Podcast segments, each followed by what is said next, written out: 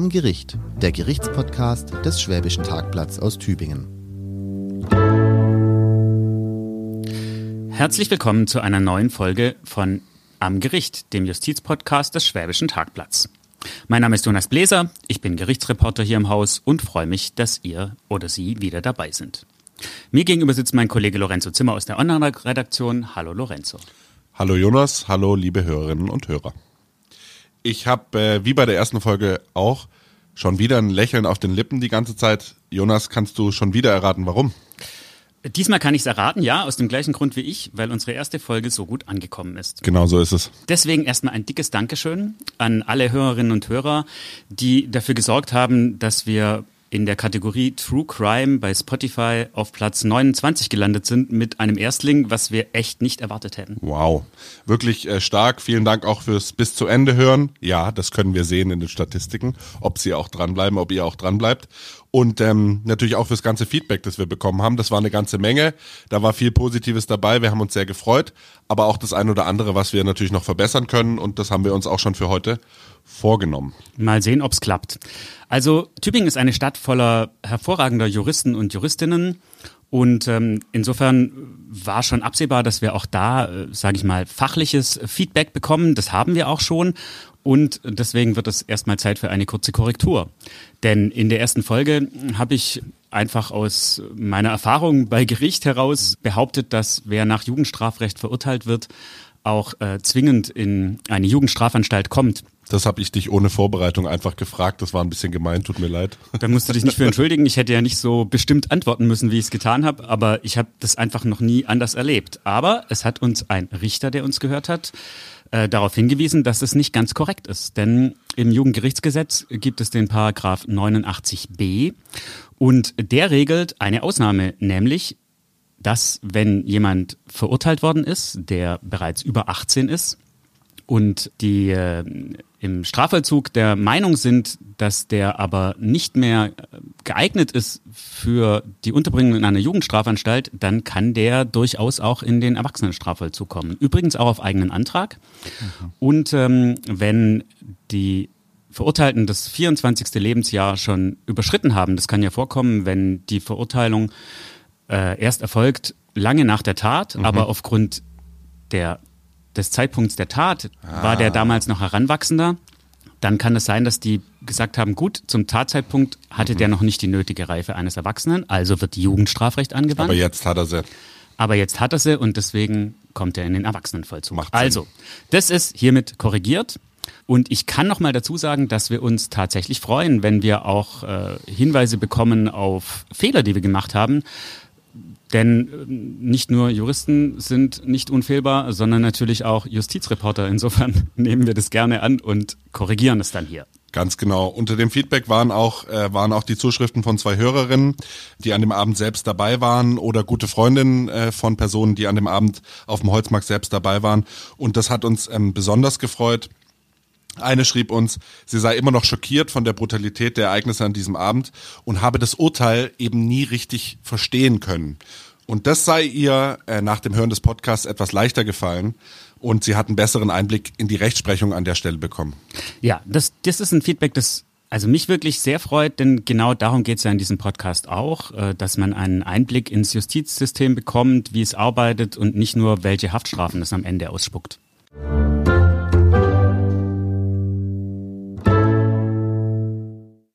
An dieser Stelle noch ein Hinweis. Wenn euch der Podcast gefällt und ihr die Fälle, die dahinter stehen, spannend findet, dann solltet ihr unbedingt mal auf tagblatt.de slash am Gericht vorbeischauen, denn dort stellen wir für euch alle Hintergründe, alle Artikel, alle Kommentare, die zu den Fällen, die wir hier besprechen, erschienen sind, stellen wir dort zusammen und die könnt ihr dort übersichtlich vorfinden und natürlich auch lesen.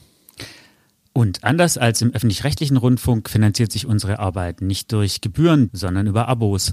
Deswegen freuen wir uns auch, wenn ihr unsere Arbeit durch den Abschluss eines Webabos beim Schwäbischen Tagblatt unterstützt. Und wir haben auch noch ein Angebot für euch, ne Jonas? Ganz genau, für alle Hörerinnen und Hörer von Am Gericht gibt es den Gutscheincode Am Gericht. Dafür bekommt ihr die ersten zwei Monate des Webabos für jeweils einen Euro.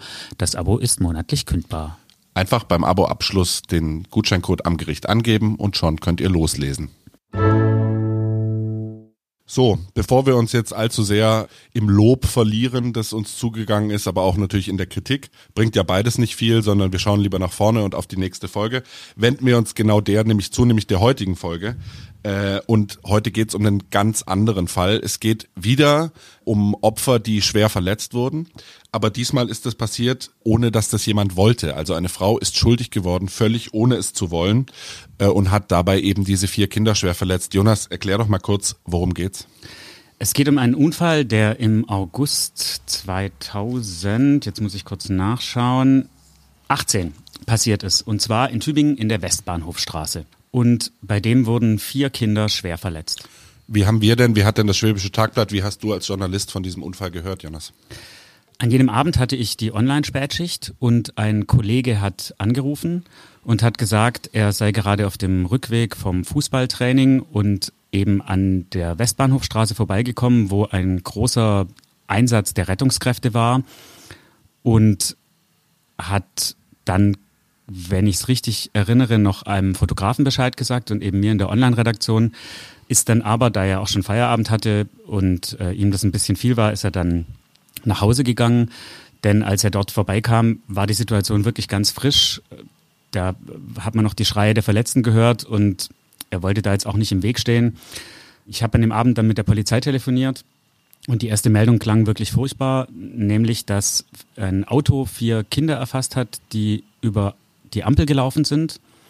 Die Ampel war für die Kinder grün, für die Autofahrerin rot und das Ganze ist vor den Augen ihrer Eltern passiert. Absoluter Albtraum, würde ich sagen. Also für Eltern kann man sich ja vorstellen, wenn die Kinder vor dem eigenen Auge sozusagen angefahren werden. Schlimm. Ja, mag ich mir überhaupt nicht ausmalen. Also die Situation ist wirklich grauenhaft. Die wurden auch so schwer verletzt, dass die ähm, im Klinikum dann erstmal zum, zumindest einige erstmal in den, oder zwei, glaube ich, zuerst mal in den Schockraum gekommen sind, mhm. weil man davon ausgehen musste, dass die Verletzungen lebensgefährlich sind. Auch hier gab es wieder einen Schädelbruch, um das ähm, wie bei der ersten Folge auch, äh, also sozusagen eine ganz schnell lebensgefährliche Verletzung, wo man natürlich auch von außen zunächst mal, ohne wirklich Diagnostik gemacht zu haben, schwer einschätzen kann, wie schlimm ist es und was droht. Also ich ähm, greife jetzt ganz kurz vor, ich weiß, dass auch das Thema in der Nacht nach dem Unfall auch das Thema mögliche Hirnblutung immer wieder sozusagen aufkam in der Klinik, aber da kommen wir gleich noch zu. Die erste Meldung war, die sind lebensgefährlich verletzt. Mhm. Und das hat sich zum Glück, muss man sagen, am nächsten Tag dann schon ähm, anders dargestellt. Also die leitende Notärztin, die dort war, hat einfach festgestellt, dass die wahnsinniges Glück hatten.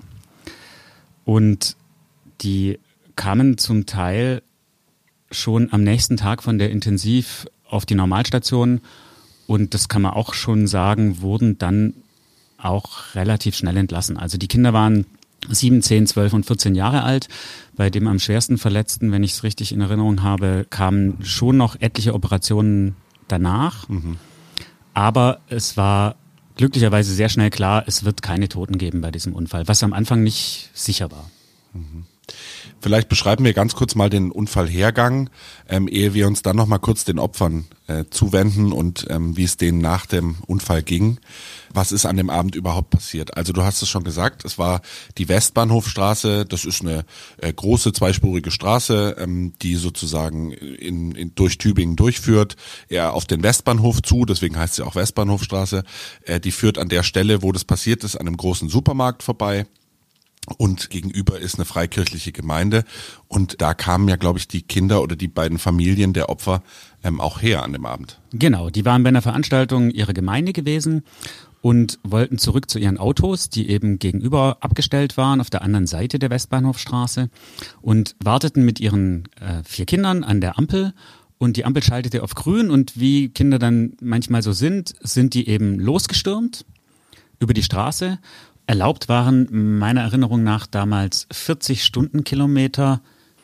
Das Auto war auch nicht zu schnell. Mhm. Das bedeutet, wäre das jetzt eine 50er-Zone gewesen, hätte das ganz anders ausgehen können. Aber sie hat die ungebremst erfasst. Die ist einfach über die rote Ampel gefahren. Zur, Unfall, zur Unfallsituation, da hat mir der Vater später erzählt, äh, der nicht dabei war, also der war schon drüben gegenüber im Supermarkt und hat noch fürs Abendbrot irgendwie Butter äh, und Butter und Milch eingekauft für den nächsten Morgen oder ich weiß es nicht. Der war auf jeden Fall drüben im Supermarkt und ähm, der erzählte mir dann, dass es bei den Kindern wohl so war, dass so nach dem Motto, wir rennen jetzt alle mal los und schauen, wer als erstes drüben ankommt.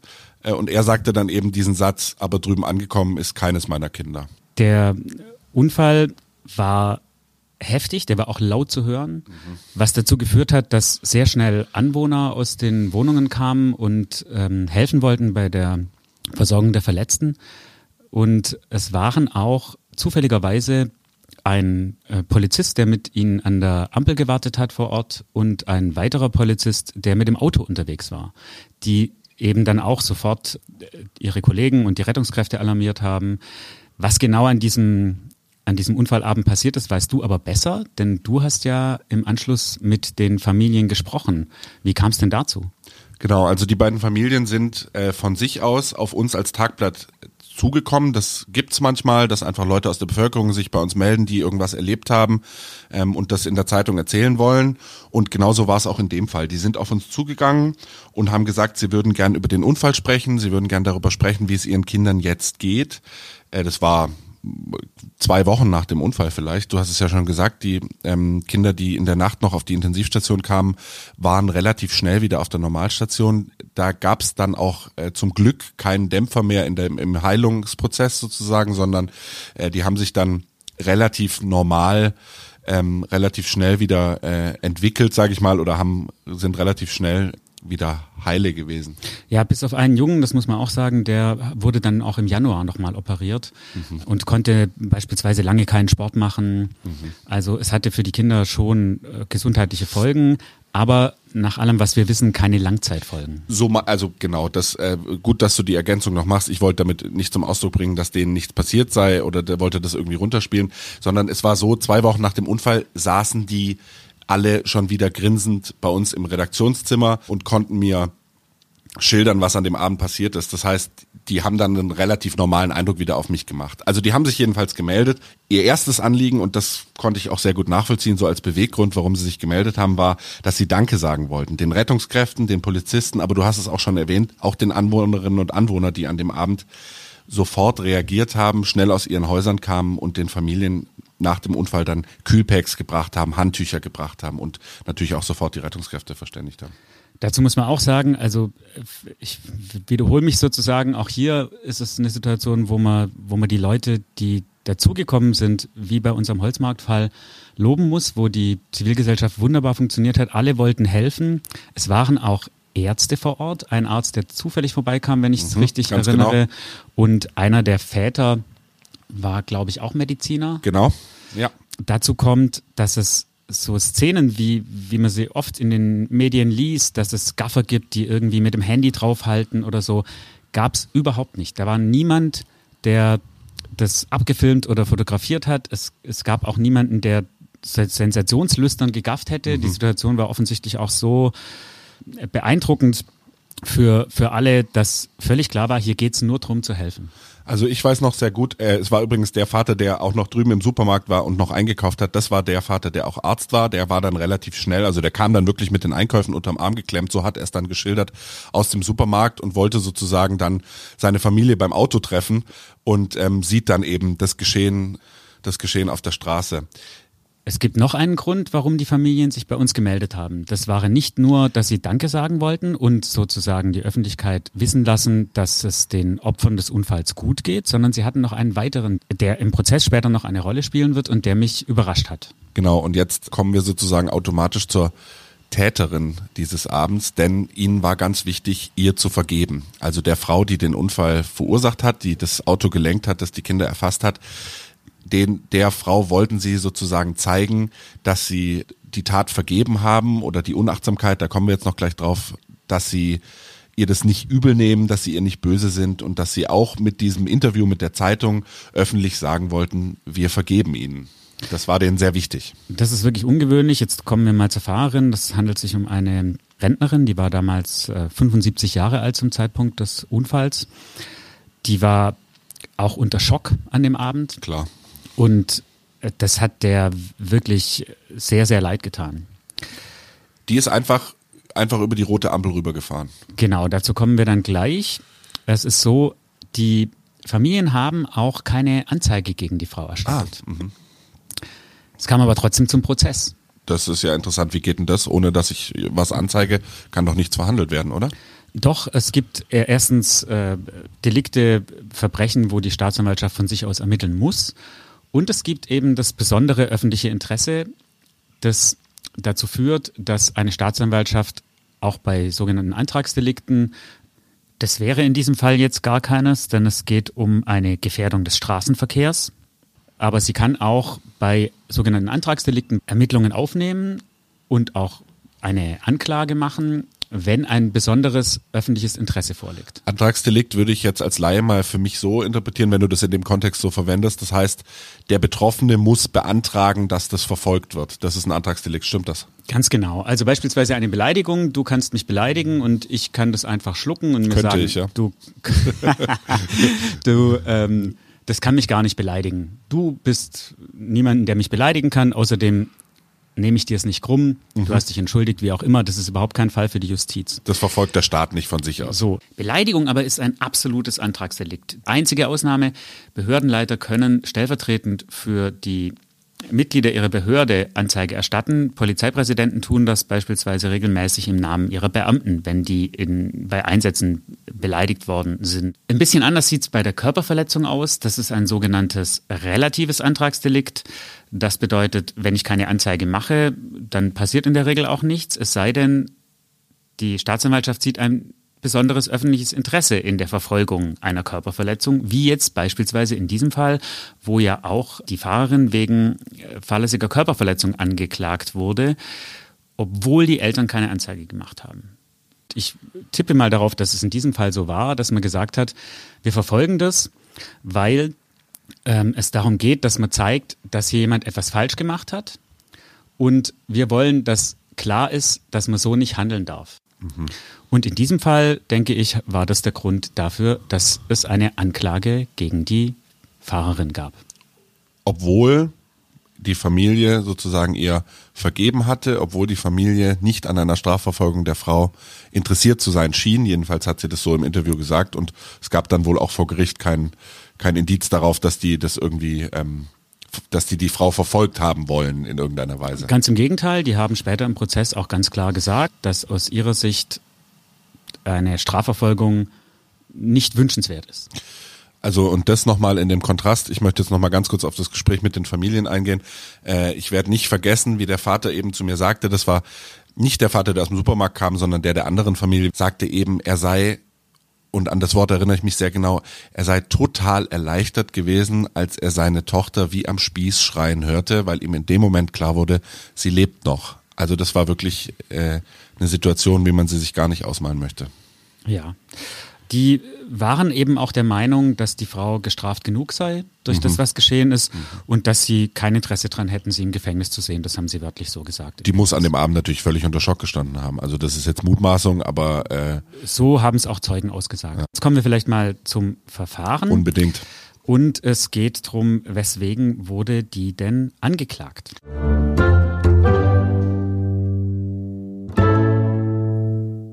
Das sagt das Gesetz.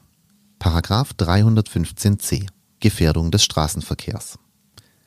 Wer im Straßenverkehr ein Fahrzeug führt, obwohl er infolge des Genuss alkoholischer Getränke oder anderer berauschender Mittel oder infolge geistiger oder körperlicher Mängel nicht in der Lage ist, das Fahrzeug sicher zu führen und dadurch Leib oder Leben eines anderen Menschen oder fremde Sachen von bedeutendem Wert gefährdet, wird mit Freiheitsstrafe bis zu fünf Jahren oder mit Geldstrafe bestraft.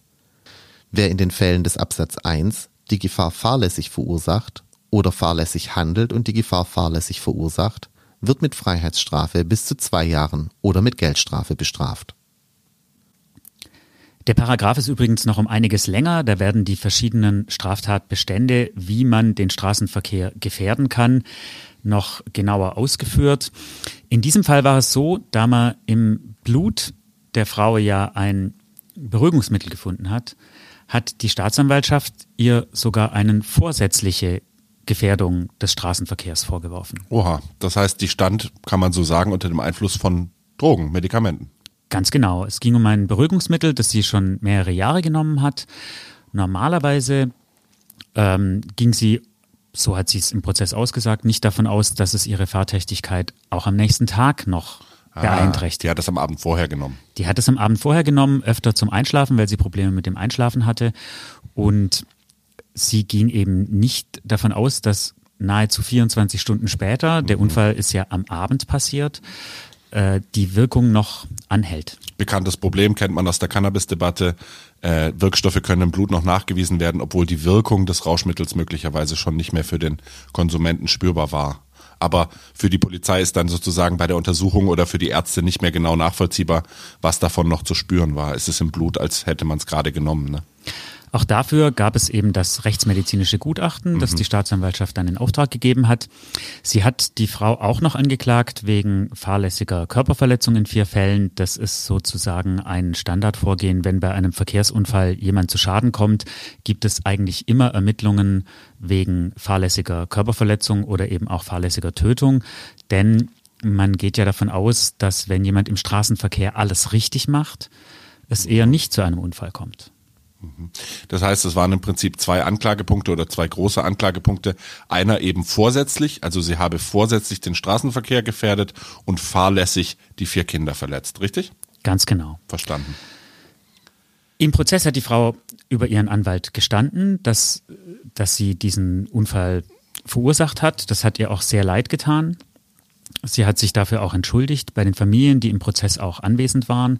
Die hatten ja aber, wie wir vorhin schon gesagt hatten, auch schon vorher Kontakt, waren auch schon mal gemeinsam Pizza essen. Sie hat sich auch sofort am nächsten Tag schon, als ihr Schock abgeklungen war, danach erkundigt, wie es den Kindern geht. Das war der Frau wirklich sehr, sehr arg. Ist auch eine interessante Situation, wenn man sich vorstellt, sozusagen, der Staat verfolgt hier was, was auf der menschlichen Ebene, auf der sozialen, auf der bürgerlichen Ebene vergeben ist. Das heißt, jetzt kommt es dann sozusagen zum Prozess über etwas, was zwischen den Menschen eigentlich geklärt ist, wo der Staat aber sagt, das hat so eine wichtige Funktion oder ist so ein wichtiger Fall, das müssen wir besprechen. Genau, es geht um die gesellschaftliche Dimension dahinter. Erstens, dass durch den Prozess nochmal klar gemacht wird, dass man auf keinen Fall unter Medikamenteneinfluss Auto fahren darf. Klar. Und dazu kommen wir später noch. Es spielt vielleicht ja durchaus auch das Alter der Frau eine Rolle. Denn wir haben immer wieder Unfälle mit Beteiligung von Senioren und Seniorinnen. Die sind nicht immer schuld und sie sind natürlich auch eine wachsende Gruppe äh, demografisch gesehen im Anteil der Bevölkerung.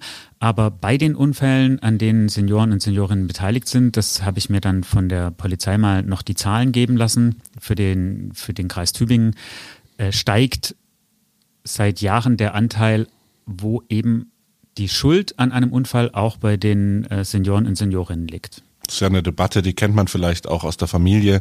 Sollte die Großmutter noch Auto fahren ähm, oder schickt man sie lieber mit dem Bus zum Einkaufen auf den Markt? Das ist so eine Debatte, auf die gehen wir dann am Ende vielleicht auch noch ganz kurz ein.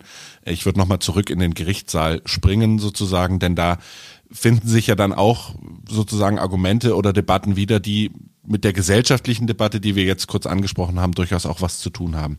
Also die Frau ähm, stand unter diesem Einfluss von den Medikamenten oder das war zumindest in ihrem Blut nachweisbar äh, und sie war, sage ich jetzt einfach mal salopp, ein älteres Semester.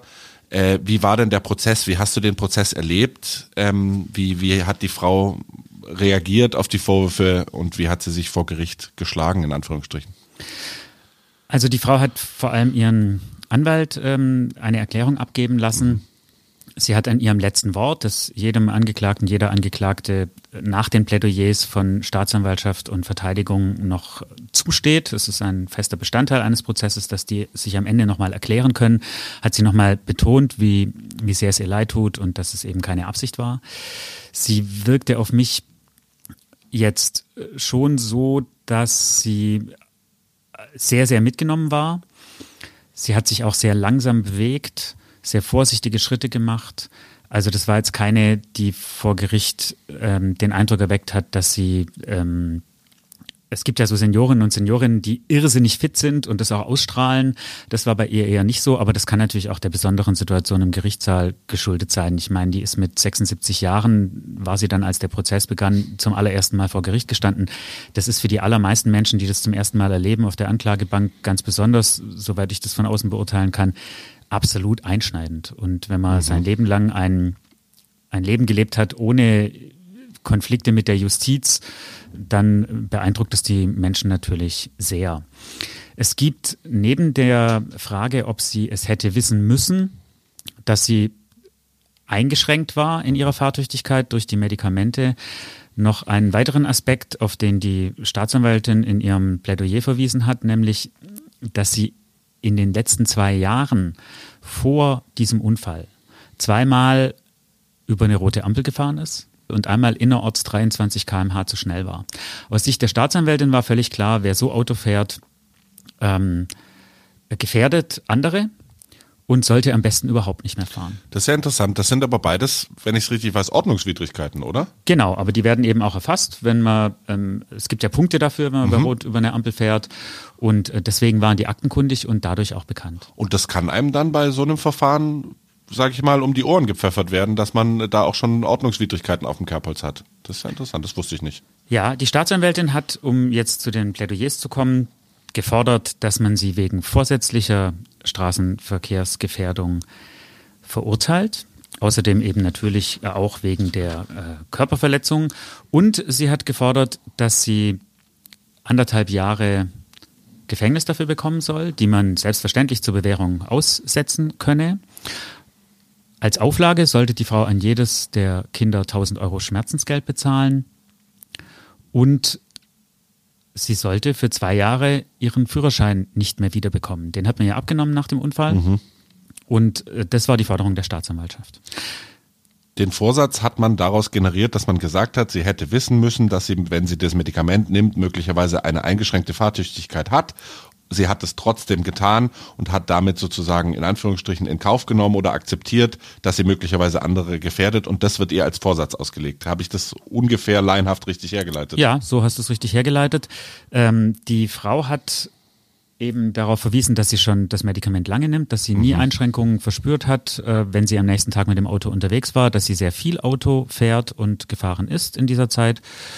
Und so sah es auch ihr Verteidiger, der sah keinen Vorsatz. Schließlich sei sie unfallfrei gefahren all die Jahre mhm. vorher. Und eine Geldstrafe und eine Führerscheinsperre von zwölf Monaten seien ausreichend. Okay, jetzt kann man sozusagen beide Seiten ein Stück weit nachvollziehen. Ich würde jetzt sozusagen von meiner subjektiven Sicht sagen, wenn man mit einberechnet, dass sich die Familien ja schon vergeben haben oder dass die Familien der Täterin vergeben haben, wäre ich jetzt gefühlsmäßig eher beim Verteidiger. Ich würde sagen, hören wir auf zu mutmaßen, kommen wir einfach mal zum Urteil. Jonas, was hat das Gericht denn am Ende entschieden? Im Namen des Volkes ergeht folgendes Urteil. Die Richterin hat die Frau wegen fahrlässiger Straßenverkehrsgefährdung und fahrlässiger Körperverletzung verurteilt und zwar zu sechs Monaten Gefängnis auf zwei Jahre zur Bewährung ausgesetzt. Wenn man völlig reaktionslos über eine so lange Strecke und über eine rote Ampel fährt und erst bremst, nachdem es zum Aufprall kam, ist man fahruntüchtig. So hat es die Richterin festgestellt. Das sei der Frau aber nicht bewusst gewesen. Die habe sich einfach überschätzt. Die muss, musste dann eben an die Familien der Opfer jeweils 1000 Euro Schmerzensgeld zahlen. Also es blieb dann auch unter der Forderung der Staatsanwaltschaft. Aber, und das, damit war die Frau, äh, glaube ich, überhaupt nicht einverstanden. Sie hat verfügt, dass sie eben für 24 Monate ihren Führerschein nicht zurückbekommt. Zwei ganze Jahre. Ob sie ihn dann zurückbekommt und ob man dafür eine medizinische Untersuchung machen muss, das liegt nicht in der Hoheit des Gerichts, sondern das entscheidet die Führerscheinstelle. Mhm. Interessant. Das ist dann gegebenenfalls diese berühmte MPU, diese Untersuchung, die man machen muss. Jetzt sind wir sozusagen bei der gesellschaftlichen Dimension, die für mich hinter diesem Fall steht, nämlich die Frage, wie lange sollte man noch Auto fahren beziehungsweise wann sollte man es vielleicht besser nicht mehr tun? Ja, und was dranhängt ist, wer entscheidet, ob man es besser nicht mehr tun sollte. Also wir alle kennen ja, das ist vielleicht so der erste Zugang zu dieser Debatte, das ist nämlich das, was viele von uns schon äh, aus der eigenen Erfahrung kennen, ist einfach die Frage, die eigene Mutter, der eigene Vater, die Großmutter, die Großtante, die lebt vielleicht nicht ganz in der Nähe und die ist einfach aufs Auto angewiesen. Da fängt es ja erstmal mit dieser innerfamiliären Debatte an. Ne? Also vielleicht entweder zwischen Eheleuten, die Ehefrau ist nicht mehr ähm, ist nicht mehr so überzeugt, dass der eigene Ehemann noch Auto fahren sollte, der hört auch nicht mehr so gut, der sieht vielleicht nicht mehr so gut. Also da gibt's ja tausend Fälle und Dimensionen, aber es fängt erstmal in dieser Debatte an, wer stellt denn als erstes fest, dass jemand nicht mehr geeignet ist? Das sind ja meistens die Nahestehenden, meistens die Familien und dann ist oft ja auch einfach direkt Streit vorprogrammiert, ne? Fast jeder kennt irgendwie aus dem Bekanntenkreis oder aus der eigenen Familie eben solche Fälle. Ich mhm. hatte eine Bekannte, da war es so, dass der Mann Auto fuhr, aber weil er eben nicht mehr so gut reagiert hat und nicht mehr so gut gesehen hat, saß dann die Ehefrau daneben und hat ihm quasi immer gesagt, da vorne ist rot, nee. jetzt musst du rechts, brems mal lieber und so. Also sie die Augen, er die Hände, so ungefähr. So ungefähr. In einem anderen Fall war es so, dass äh, Entschuldigung, dass der, ich da lachen muss, das ja, ist eigentlich nicht zum Lachen, aber irgendwie auch doch schon, ja. In einem anderen Fall war es so, dass der über 80-jährige Vater regelmäßig kleinere Unfälle gebaut hat. Die waren nie schwerwiegend. Der ist mal im Parkhaus an der Wand entlang geschrammt, mal rückwärts leicht gegen den Poller gefahren. Das blieb bei kleineren Blechschäden. Aber die Angst, die dahinter steckt, ist natürlich, dass genau sowas passiert wie da in der Westbahnhofstraße. Mhm. Und ich kenne auch Konflikte, dass Leute ihre Kinder nicht mehr bei ihren Eltern mitfahren wollen. Und diesen Konflikt, und das finde ich den großen Fehler in der derzeitigen Rechtslage, diesen Konflikt müssen die Familien austragen. Mhm. In anderen Ländern ist es anders. Da regelt der Staat sehr genau, dass man ab einem bestimmten Alter regelmäßig eine Untersuchung beim Arzt braucht, um seinen Führerschein zu behalten. Das wusste ich nicht. Kannst du ein Beispiel geben? Ja, es sind insgesamt 20 europäische Länder, in denen der Staat reagiert auf das Problem einer alternden Bevölkerung, mhm. die mit dem Auto unterwegs ist. In Italien beispielsweise muss man ab 70 Jahren alle drei Jahre zur ärztlichen Untersuchung, um den Führerschein verlängert zu bekommen. In der Schweiz alle zwei Jahre und Portugal fordert sogar eine erste Verlängerung für fünf Jahre ab 50. Also ich wäre dann bald dran. Das heißt also, dass da sozusagen automatisch der Führerschein hat einen Expiry Date, würde man auf Englisch sagen, ein Ablaufdatum. Und das ist automatisch auf den 70. Geburtstag. Jetzt mal grob gesprochen, es kann auch der 71. sein. Das müsste man jetzt im jeweiligen Land checken. Aber Wie der gesagt, ist, in Portugal schon ab 50. Der ist ab 50, ist dann festgelegt. Da läuft der Führerschein zunächst mal aus. Und wenn man ihn länger benutzen will, wenn man länger Auto fahren will, dann muss man ihn verlängern lassen. Wie das genau rechtlich geregelt ist, ob der ausläuft oder das kann ich nicht sagen. Aber mhm. es ist klar, es gibt sozusagen eine Pflicht zu einer Verkehrstauglichkeits Untersuchung in irgendeiner Form. Bei uns findet es einmal statt, nämlich wenn ich einen Führerschein mache, dann wird da schon mal eingetragen, ob meistens ich eine Brille tragen acht, muss meistens oder so. mit 18, also. Genau, und dann passiert einfach nichts mehr. Und ähm, ich fürchte, dass die Lobby der, der Autofahrer, der Führerscheininhaber sehr groß ist und es ist natürlich eine wachsende Gruppe einer älteren Bevölkerung, die von so einem solchen Gesetz betroffen wäre. Das ist lästig, das ist kann zu einer totalen Einschränkung der persönlichen Freiheit in der Mobilität führen. Und für mhm. viele ist es wirklich schwierig. Also es, es würde nicht gehen, glaube ich, so eine Regelung zu machen, ohne gleichzeitig zu sagen, wir schaffen Alternativen im öffentlichen Nahverkehr, wie auch immer. Aber ich würde es für absolut sinnvoll halten. Und ich würde mir sogar wünschen, dass mir irgendwann der Staat äh, sozusagen den, den Führerschein nur noch auf Probe gibt, weil ich fest davon ausgehe, dass ich wahrscheinlich auch, wenn ich älter bin, sicher bin, dass ich ja gut fahre und wer doch die Unfälle baut, sind doch die jungen Raser. Was übrigens stimmt, das ist die, die Gruppe, die am gefährdetsten ist, sind vor allem junge Männer zwischen 18 und 25, wenn ich mich richtig an die Statistiken erinnere. Aber wie vorhin schon erwähnt, die Gruppe derer, die älter sind und die auch aufgrund ihres Alters und ihrer körperlichen Verfasstheit eingeschränkt sind in ihrer Fahrtüchtigkeit, die wird eben größer. Also ich finde da deine Argumentation, ehrlich gesagt, würde es jetzt natürlich Sinn machen, auch einfach die Gegenposition einzunehmen, aber es fällt mir, wenn ich persönlich äh, sein soll, fällt mir das schwer, denn ich gebe dir da absolut recht. Ich finde das, wenn man in dem Moment, wo man, das sieht ja auch der Gesetzgeber so, in dem Moment, wo man ein Auto betritt oder sich ans Steuer setzt, übernimmt man ja eine ziemlich große Verantwortung und hat potenziell die Macht, jemanden schwer zu verletzen. Man sitzt in einer großen Maschine, die eine unheimliche Kraft, eine unheimliche Macht, eine Wucht entwickeln kann. Und dann finde ich, ist es nur schlüssig, wenn man, also es gibt ja Hürden, die man, um so ein Ding überhaupt bewegen zu dürfen, erstmal nehmen muss. Und wenn man dann sagt, so, das gilt aber jetzt für ein ganzes Leben, egal was mit dir noch ist im Verlauf deines Lebens und wie sich deine körperlichen Fähigkeiten entwickeln, dass man da an irgendeinem Punkt sagt, so, und jetzt checken wir nochmal, bist du immer noch in der Lage, etwas, was man ja mit dem Führerschein durchaus staatlich auch macht, dass man sagt, man, das und das musst du alles können, musst du alles gelernt haben, bevor du Auto fahren darfst finde ich, ist es absolut schlüssig, dass man dann sagt, das müssen wir irgendwann überprüfen. Ja, also es ist ja auch so, jetzt schon, man kann natürlich freiwillig medizinische Checks machen beim Arzt. Mhm. Auch was die Fahrtüchtigkeit angeht. Und es gibt auch von der Verkehrswacht äh, extra Fahrtraining für Ältere. Aber wer macht das schon, wenn man es nicht muss? Wahrscheinlich, also ehrlich gesagt, wahrscheinlich nicht die Leute, die es bräuchten. Sage ich jetzt einfach mal frei heraus. Ja, die Frage ist ja auch, ab wann man einschätzt, dass man es braucht. Und im Moment ist Eben. es eben so, wer muss das einschätzen? Es muss die Verwandtschaft einschätzen. Die muss in die Konflikte gehen, das halte ich für falsch. Und die muss dann denjenigen auch noch überzeugen, vor allem. Das ist ja auch noch der Punkt. Also es kann ja auch sein, die Verwandtschaft kommt einfach bei Onkel Gerd nicht weiter, weil Onkel Gerd sagt, ist mir egal, ich fahre äh, samstags zum Stammtisch, egal was ihr sagt. So ist es. Oder zum Brötchen holen. Wenn es zu sowas kommt, wie in der Westbahnhofstraße, und die Staatsanwaltschaft hat natürlich mit Recht damals gesagt, die vier Kinder hätten auch tot sein können, dann bereut man es vielleicht für den Rest seines Lebens. Und in diesem Sinne die Aufforderung an äh, alle Hörerinnen und Hörer, ähm, man sollte immer mal wieder schauen, wie fahrtüchtig man ist und vielleicht auch das Gespräch in der Verwandtschaft suchen. Unbedingt. Äh, ich wünsche uns, wir sind ja sozusagen beide noch äh, in den 30ern und 40ern. Wir sind also hoffentlich von der Fahruntüchtigkeit noch ein bisschen weg, aber ich wünsche uns trotzdem, dass wir äh, Verwandte, Freunde und nahestehende Menschen haben, die uns offen gegenüber genug sind, um dann klar zu sagen, dir traue ich das mit dem Autofahren nicht mehr so zu, geh doch mal zum Arzt, lass das doch mal checken. Und am Ende hoffen wir dann vielleicht auch auf einen Staat, der technisch gesehen in der Lage ist, äh, uns den Lappen wegzunehmen oder zumindest uns innerlich dazu zu bringen, das für uns selbst nochmal zu überprüfen. Ha? Im Moment bräuchten wir erstmal einen, der das überhaupt wollen würde.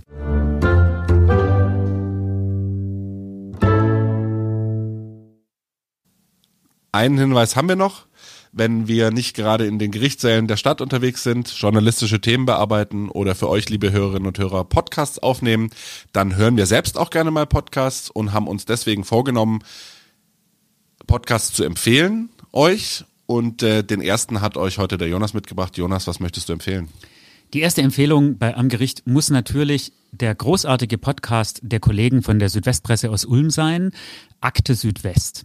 Akte Südwest ist ein Podcast über die spannendsten Kriminalfälle aus dem Südwesten, der wirklich gut gemacht ist, von dem wir viel gelernt haben.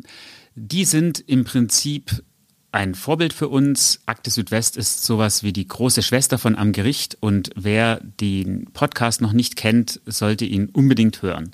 An dieser Stelle bedanken wir uns auch ganz herzlich dafür, dass die uns mit unserer ersten Folge auf ihrem Kanal Huckepack nehmen und dort auch die Attacke auf dem Holzmarkt zu hören sein wird. Wer es noch nicht kennt, unbedingt reinhören. Hört Akte Südwest. Unbedingt, hört rein.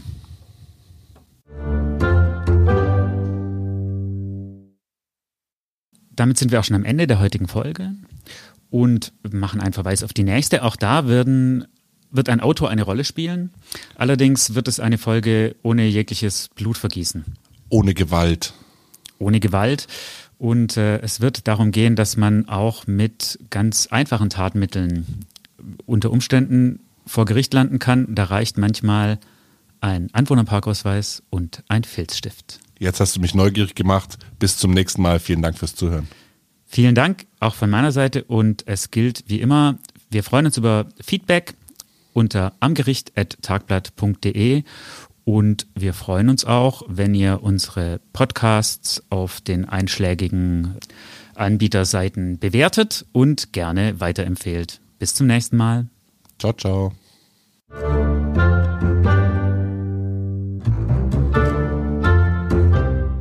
Am Gericht, der Gerichtspodcast des Schwäbischen Tagblatts aus Tübingen.